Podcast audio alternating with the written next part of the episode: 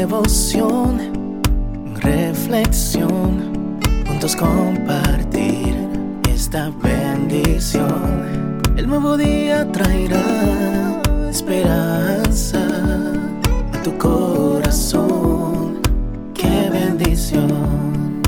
Darwin Rodríguez, el podcast. Meditaciones matinales para adultos sobre tierra firme escrita por el pastor Mark Finley.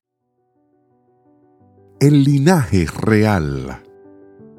Al que nos amó y nos lavó de nuestros pecados con su sangre, y nos hizo reyes y sacerdotes para Dios, su Padre, a Él sea gloria e imperio por los siglos de los siglos.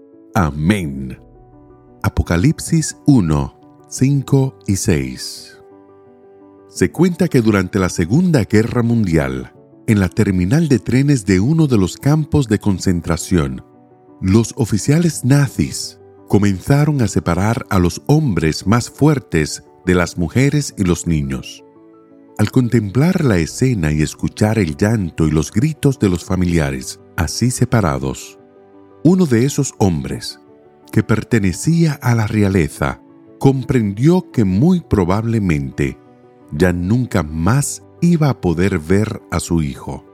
Así que, arrodillándose a su lado, lo tomó por los hombros y le dijo, Michael, pase lo que pase, quiero que siempre recuerdes que tú eres muy especial.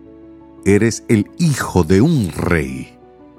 Pronto, los soldados los separaron padre e hijo fueron destinados a secciones diferentes del campo de concentración y nunca más volvieron a verse. Tiempo después, Michael supo que su padre había perecido en una cámara de gas. De ahí en más, él tendría que abrirse paso solo en el mundo, pero las últimas palabras de su padre permanecerían para siempre con él, serían su guía y su objetivo Tú eres el hijo de un rey. Michael se propuso que pasara lo que pasase, siempre se comportaría como hijo de un rey. ¿Se ha dado cuenta ya de la realidad de esta verdad?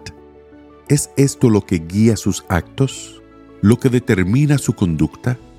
Usted es hijo o hija del rey del universo. Tiene sangre real forma parte de la familia real de los cielos. Cuando aceptamos a Jesús como nuestro Salvador personal, nacemos de nuevo en la familia de Dios. Por medio de Cristo se nos adopta en la línea real del cielo. El apóstol Pablo declara elocuentemente esta verdad. Así ya no sois extraños ni forasteros, sino conciudadanos con los santos, miembros de la familia de Dios. Efesios 2.19. ¡Qué privilegio! Somos miembros de la realeza de Dios. ¡Qué llamamiento! Poseemos una nueva identidad. Parte de la familia de Dios está en los cielos, pero parte también está en la tierra. Las escrituras señalan que quienes han aceptado a Jesús definitivamente forman parte de la familia de Dios. El tercer capítulo de la carta de los Efesios lo dice claramente. Por esta causa, doblo mis rodillas ante el Padre de nuestro Señor Jesucristo, de quien toma nombre toda la familia de los cielos y de la tierra. Efesios 3, 14 y 15.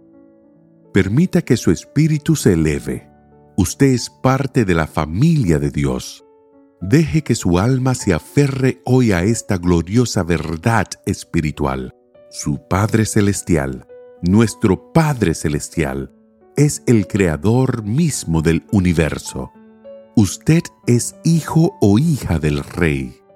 ¿Por qué no comportarse como el príncipe o la princesa que es? Que el Señor te bendiga en este día. Sé fuerte y valiente no tengas miedo ni te desanimes, porque el Señor tu Dios está contigo donde quiera que vayas.